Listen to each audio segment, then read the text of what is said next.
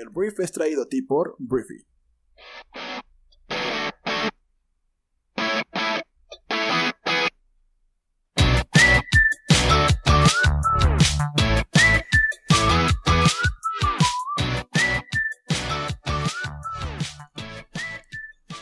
Muy buenos días, bienvenidos a esto que es el Brief, el podcast en el cual puedes informarte en cuestión de minutos con el resumen con las noticias más importantes del mundo. Yo soy Arturo, tu anfitrión y uno de los fundadores de Briefy. Y bueno, te doy la bienvenida a este lunes, lunes, ¿qué día es hoy? Hoy es 8 ya, lunes 8 de junio. Y bueno, eh, Espero que estés empezando muy bien tu semana, espero que estés de lo mejor. Y vamos a empezar hablando de noticias y vamos a empezar hablando de México y vamos a empezar hablando de Jalisco. Jalisco este fin de semana tuvo un momento oscuro dentro de su historia. La noticia que ya te había contado la semana pasada es que un joven de 30 años llamado Giovanni fue eh, arrestado en Ixlahuacán de los Membrillos, un municipio de Jalisco, y posteriormente fue asesinado a manos de miembros de la policía municipal de ese municipio. Entonces, esto lo que provocó fue una serie de manifestaciones durante el fin de semana pasado, una serie de manifestaciones que eh, es un tema muy amplio y voy a intentar sintetizarlo lo más posible y que sea efectivo de, escuchar, pero fueron reprimidos en diferentes puntos del fin de semana por fuerzas de seguridad de diferentes tipos en el estado de Jalisco. Em, ante todo esto, hubo dos días críticos, que fue el jueves y el viernes. El jueves fue un día en el cual las eh, protestas se tornaron violentas, en los cuales hubo destrozos, en los cuales se le prendió fuego a un policía, lo cual es algo completamente condenable. En ningún momento vamos a apoyar la violencia física en las protestas que se realicen en cualquier lugar. Sin embargo, Em, el jueves el gobernador de Jalisco, ante lo que sucedió, pues empezó a, decir que no iban a, caer en las provocaciones, que se quería desestabilizar al Estado, que fuerzas de los sótanos del poder, esa fue la frase que utilizó, desde la Ciudad de México querían hacer que a Jalisco le fuera mal. Le dijo al presidente de México, Andrés Manuel López Obrador, que controlara a su gente, asumiendo que Morena era pues, el encargado de accionar este tipo de violencia y este tipo de grupos de choque. El viernes al, presidente de México se le pregunta acerca de esto, él se desmarca dice que él no tiene nada que ver y pues la verdad es que se quitó la acusación de Enrique Alfaro muy rápidamente. Pero bueno, estos dos han tenido un golpeteo político desde que empezó el sexenio de Andrés. Em, el viernes los chavos, las personas vuelven a salir a manifestarse. Son reprimidos y son levantados por diferentes fuerzas eh, de diferentes dependencias. Ya no está muy claro quién demonios levantó a los chavos, si fueron personas de la Fiscalía General, si fueron personas de la Policía Estatal. Se dice que son de la Fiscalía Estatal, aunque después la Fiscalía, el fiscal del Estado de Jalisco, dice pues que no fueron de sus personas, que fueron de otros. Y bueno, el tema no es qué sucedió o de quién es o para quién trabajan. El tema es que eh, los chavos, las chavas fueron levantados, había personas desaparecidas en diferentes puntos del día. Durante el fin de semana eh, circularon nombres de personas que no aparecían y no aparecían y no sus celulares habían sido retirados. Y pues todo esto es una clara violación de los derechos humanos. El viernes en la noche Enrique Alfaro anunció que se habían liberado a las personas o se había dado la orden para liberar a las personas que tanto el jueves como el viernes habían hecho manifestaciones y habían incurrido tal vez en actos eh, de destrucción de algún tipo de propiedad pública. Em, y al final del día todo esto eh, pues fue contenido de una manera muy, muy cuestionable por parte del gobierno de Jalisco. Enrique Alfaro todavía insinuó o puso sobre la mesa que la orden de haber violentado los derechos humanos de los manifestantes pudo haber sido dada desde eh, pues algún punto del crimen organizado, con lo cual pues nos están confesando que eh, el crimen organizado controla fuerzas este, pues de seguridad pública de algún punto del estado de Jalisco y esto fue lo que sucedió en Jalisco, o sea, manifestantes que quieren un México mejor, que salen a, reclamar que pues no podemos seguir viviendo en un estado en el cual, o en un país, o en un mundo en el cual la policía puede pues arrestarte y matarte, ¿no? Y así tal cual. Esto fue a grandes rasgos lo que ocurrió este fin de semana en Jalisco. Em, tenemos que avanzar con los siguientes temas, pero no sin antes darle un seguimiento. Vamos a darle un seguimiento a esta noticia, vamos a ver qué sigue sucediendo, de qué manera el gobierno de Jalisco da respuesta y da la cara y pues soluciona lo que sucedió. Ya se hicieron arrestos, tanto para el caso de Giovanni como para el caso de los abusos de poder y el uso de la fuerza del día viernes. Se están esclareciendo pues de quién es la culpa Sin embargo, pues hay mucha gente que no está para nada conforme con la reacción del gobierno, que están exigiendo la renuncia del fiscal, que pues muchas cosas van a seguir sucediendo. Lo único que voy a decir a título personal es que a los chavos y a las chavas que están saliendo a protestar, no solamente en Jalisco, sino en cualquier parte del país, les quiero dar las gracias por ser esperanza, por darnos la esperanza de que México puede cambiar porque su gente exige un cambio. Hay muchas personas que ya dicen, ¿para qué marchar? México no va a cambiar jamás. Gracias por salir, gracias por protestar pacíficamente y darnos esa luz de esperanza de que las cosas pueden ser mejores, que realmente pueden ser mejores. Entonces, vamos al tema que sigue. Hablemos un poco de coronavirus, acerca de cómo vamos en el mundo y en México. En todo el mundo ya tenemos más de 7 millones de personas en el conteo hasta el sábado de infectados con coronavirus. Han fallecido casi 400 mil seres humanos por esta enfermedad, tristemente. Em, hay pues, diferentes etapas en diferentes partes del mundo. Hay países que ya van de salida y obviamente se esperan nuevos brotes, pero pues ya están volviendo a una cierta normalidad. En México las cosas están en su punto máximo, tenemos 113 mil personas o más de 113 mil personas infectadas, tenemos más de 13 mil 500 personas fallecidas. México tocó dos récords de casos la semana pasada y uno de fallecimientos, lo que pues avivó los cuestionamientos sobre la forma en que el gobierno federal está enfrentando la pandemia. Eh, Andrés Manuel lo que ha hecho es pedir la calma a la población y ha asegurado que la estrategia del combate al coronavirus va de acuerdo con lo planeado.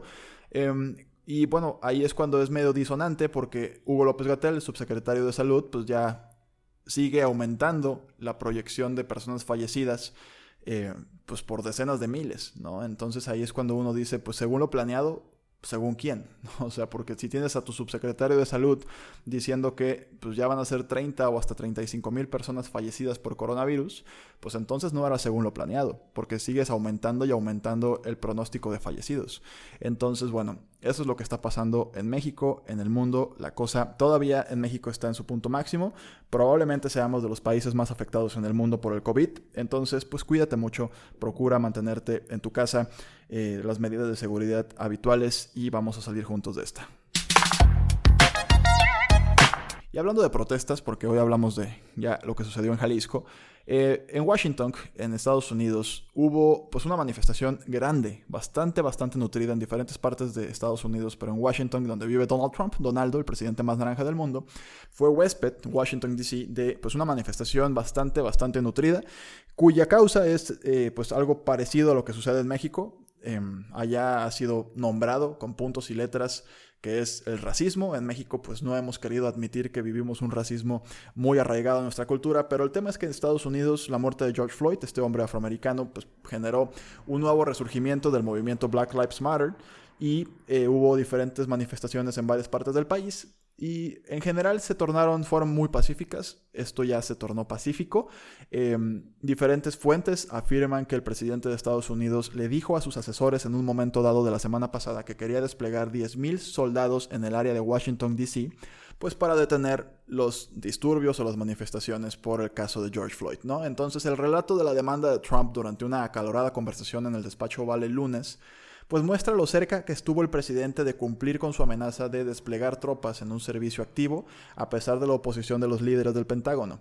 En la reunión, el secretario de Defensa Mark Spur, el presidente del Estado eh, Mayor Conjunto, el general Mark Miley, y el fiscal general William Barr recomendaron que no se realizara dicho despliegue, dijo la autoridad, hablando bajo condición de anonimato, y ante todo esto que está sucediendo en el gobierno de Trump, ya empiezan a surgir figuras republicanas de peso que hablan que no van a apoyar la reelección de Donald Trump en el mes de noviembre. Por el otro lado de la moneda, Joe Biden, ex vicepresidente de Estados Unidos y ya formal candidato demócrata, porque ya juntó a los delegados necesarios para ser el candidato demócrata a las elecciones de noviembre por parte de los demócratas. Ha aprovechado toda esta situación para posicionarse. Creo que ha tenido una reacción. Estuvo mucho tiempo inactivo Joe Biden y de repente volvió a las calles. Tomó varias fotografías bastante buenas, tuvo varias afirmaciones y discursos bastante buenos y eso lo ha posicionado en diferentes encuestas por encima de Donaldo, pero bueno, esta batalla está muy lejos de acabar.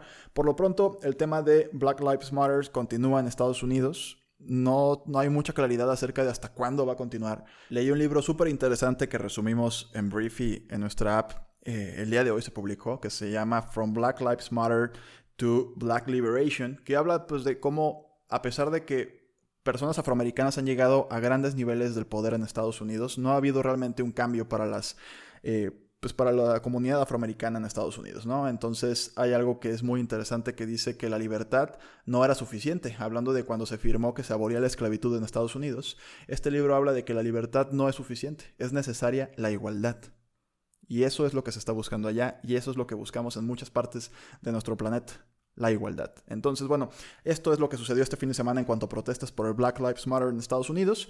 Ya está el tema, o cómo da la vuelta a un tema político. Esto se tornó global, diferentes partes del mundo, en Londres, en diferentes lugares también, pues que también hay racismo también hay un tema de Black Lives Matter, también hubo manifestaciones y pues vamos a ver hasta dónde llega este movimiento y si se logra la igualdad con pues acciones por parte de políticos. Esto es un tema de sistema, algo sumamente complejo de modificar, pero me queda claro que requiere ese liderazgo y la voluntad política y también empresarial porque también los corporativos del mundo juegan un papel importante para poder conseguir entre todos la igualdad que se busca, pero me queda claro que no se busca por todos.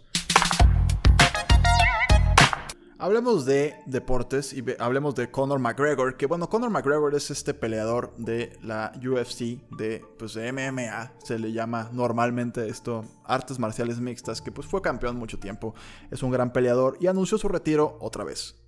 Esta es la tercera vez en cuatro años que Conor McGregor, este irlandés, anuncia su retiro. Dice que el deporte ya no lo emociona, que ya no es lo mismo, que ya no se la pasa bien, entonces que gracias por todas las memorias, pero que hasta ahí llega su carrera. Entonces veremos si vuelve Conor McGregor, siempre es emocionante de ver, si es un espectáculo de ver y pues vamos a ver qué, qué, qué nos ofrece el destino con esto. Voy a hablar de Andrés Manuel López Obrador, el presidente de México, porque este fin de semana Andrés Manuel dijo que había que definirse si estabas a favor o en contra de su proyecto de gobierno, porque las posturas moderadas no cabían eh, pues en la discusión. Recientemente ha habido algunas diferencias de discurso entre el presidente de Morena, Alfonso Ramírez Cuellar, y el presidente de México, en la que pues de repente Ramírez Cuellar dice, oye, es que la austeridad no puede ser tanta. Y Andrés Manuel dice, claro que se puede tener más austeridad, ¿no? O sea, como que haya habido discusiones. Yo creo que esto es lo que, lo que detona este comentario de que hay que estar a favor o en contra del cambio que él está proponiendo porque pues, su oposición claramente es en contra, ¿sabes? O sea, yo creo que se refiere a los que están ahí en medio, medio jugándole al que sí soy 4T, pero no tanto. Entonces, eso fue lo que dijo Andrés Manuel. Em, pues eso, que hay que definirse en favor o en contra de la cuarta transformación. Y bueno, si hablamos de empresas, de empresas que han tenido reacciones a, raíz del movimiento Black Lives Matter, podemos encontrar varios, varios casos interesantes. Por un lado, eh, Facebook ha tenido Caray, una semana para el olvido tuvo la semana pasada Facebook por el sentido de que Mark Zuckerberg se ha visto muy reacio a tener una reacción con todo lo que son las noticias falsas y con todo lo que son las declaraciones o verdades a medias del presidente de Estados Unidos. Hoy en día su personal está pues bastante molesto de que Facebook no ha tenido una postura fuerte a la hora de tumbar, quitar videos o quitar cualquier tipo de comentario que incite la violencia o que sea mentira entonces, ante todo esto, después de que la presión se puso un poquito más candente, Mark Zuckerberg este fin de semana ya sacó un comunicado en el cual Facebook sí va a pues, realizar cambios. Va a analizar o volver a analizar toda su política de contenidos para saber en qué punto pues, pueden empezar a, quitar o a retirar comentarios que pues específicamente inciten a la violencia o todo lo que ha estado haciendo Donald Trump desde hace ya mucho tiempo en sus diferentes cuentas de redes sociales, ¿no? Entonces de entrada ya hubo como una especie de limpia este fin de semana, se desactivaron muchas cuentas que estaban vinculadas con grupos de odio con grupos eh, extremistas que pues no le hacen ningún bien al mundo y pues fueron retirados de la plataforma. También este fin de semana tanto, tweet, tanto Facebook perdón, como Twitter e Instagram removieron un video de campaña de Trump que violaba derechos de autor. Este, eh, obviamente la campaña de Trump se quejó, pero pues ahí eh, las políticas ahí son claras, ¿no? O sea, si hubo un reclamo por, parte de alguien más que es el dueño de ese contenido, no lo puedes utilizar. Entonces fue bajado eso y es esta batalla que tiene actualmente el gobierno de Estados Unidos con las redes sociales acerca de la libertad de expresión y amenazan con el gobierno de Donaldo, amenazan con quitar una ley que eh, pues le permite a las redes sociales regular y administrar todo lo que publicamos el derecho con el cual te pueden quitar una publicación por algún tipo de eh, violación a las leyes de la red social, ¿no? Entonces, veremos cómo Facebook materializa esto. Es algo que tiene que suceder, tiene demasiada influencia esta, esta red social como para que no pase nada, pero creo que hay pequeños avances, muy pequeños, pero hay avances. Otra red social que reaccionó a partir de todo esto, Twitter fue definitivamente la punta de lanza con Jack Dorsey, que yo admiro mucho a Jack Dorsey por lo que hizo, de ponérsele al tú por tú al presidente más naranja del mundo. Pero Reddit, Reddit que es, otro, es otra red social que no sé si utilices, a mí me gusta mucho Reddit, también reaccionó. Uno de sus cofundadores, Alexis Ohanian, eh, renunció al consejo de Reddit y exigió que fuera reemplazado por una persona afroamericana o una persona de raza negra. Entonces esto se le anunció el viernes en la tarde, en la noche, anunció esto, me parece, este Alexis. Lo que dijo, pues, fue un tema de responsabilidad con su propia familia. Él está casado con la superestrella del tenis Serena Williams, afroamericana, y su hija es afroamericana. Entonces, eh, él dice que pues él quiere poderle decir a su hija, cuando le pregunte tú qué hiciste para apoyar el Black Lives Matter, pues poder tener una respuesta que fuera eh, contundente, ¿no? Que fuera algo que realmente marcara la diferencia. Entonces, esa fue la acción. El director general de Reddit dijo que se iba a acatar de inmediato y pues bueno, una acción más, un cambio más ante un mundo que creo que va caminando y que creo que va avanzando, aunque sea paso a pasito. En noticias de geopolítica, este fin de semana se anunció que Donaldo planea retirar 9.500 tropas que están estacionadas en Alemania. También durante el fin de semana pasó todo esto, le, hizo la orden Donaldo al Pentágono para pues retirar permanentemente estas 9.500 personas de 34.500 tropas americanas que hay actualmente en Alemania. Y todo esto es producto de que Donald Trump se queja de que diferentes miembros de eh, la OTAN, que es una organización transatlántica de cooperación sobre todo militar, no ha cumplido, en el caso específico de Alemania, con la inversión o el gasto del 2% de su Producto Interno Bruto en defensa. Entonces Trump desde que empezó su mandato ha dicho que la cosa se ha puesto bien tensa pues con todos pues, pero con la OTAN, eh, sobre todo por el tema del gasto militar. Dice que Estados Unidos les da de más y que se están burlando de Estados Unidos como todo el discurso de Trump, esta postura de que todo el mundo engaña a Estados Unidos y pues America First. Entonces 9.500 tropas estadounidenses se retiran de Alemania. Hablemos de Rusia porque, caray, si alguien encuentra el botón de reinicio del 2020, por favor apriételo. Em, ya después de todo lo que ha pasado, hay un vertido de 20.000 toneladas de combustible en una central eléctrica de la ciudad de Norilsk, que es en Rusia, y el accidente es tan grave que Greenpeace ya lo compara con el de Exxon Valdez. Esto ocurrió desde el viernes 29 de mayo. Pero el alcance de la catástrofe no fue conocido hasta muchos días después cuando el presidente Vladimir Putin declaró el estado de emergencia en la región afectada y criticó duramente a los responsables de la estación por no comunicar el incidente con más urgencia. Según CNN, la empresa responsable de las instalaciones, que es una compañía minera llamada Norilsk Nickel, tardó dos días en informar del vertido después de que intentaba inútilmente controlarlo por sus propios medios. La BBC recoge las declaraciones del gobernador local, que se llama Alexander Oz, en la que denuncia que se enteró del accidente por las redes sociales. Norilsk Nickel se ha defendido diciendo que comunicó el accidente al momento, pero que las autoridades aparentemente no reaccionaron con la debida prontitud. Entonces, bueno, el vertido, todo este desastre, que tú ves las fotografías y pues el agua ya no es azul, el agua ya es morada, eh, se produjo debido a una combinación del clima y de la negligencia humana. Las altas temperaturas en la región de Norilsk han derretido el permafrost del suelo, hasta el punto de provocar un fallo estructural en uno de los pilares que sostenían un enorme depósito con cerca de 21.000 toneladas de diésel. El colapso del suelo bajo el depósito rompió el contenedor y el combustible inundó rápidamente un área de unos 350 kilómetros cuadrados y se extendió a 12 kilómetros de la planta hasta llegar al río Ambarnaya. Entonces, bueno, eh, prevenir un accidente así es complicado, pero pues aquí es donde entra la parte de la negligencia. Las leyes rusas exigen a las empresas que almacenan grandes cantidades de combustible la construcción de barreras de contención alrededor de los depósitos para garantizar que el líquido no llegue lejos en caso de, de un vertido accidental. ¿no? Entonces, al parecer, la planta de Norilsk carecía de estos muros y un segundo depósito en el que han aparecido grietas está siendo vaciado por precaución. Entonces, entonces eso fue lo que sucedió en Rusia. Tristemente, la naturaleza siempre es daño colateral.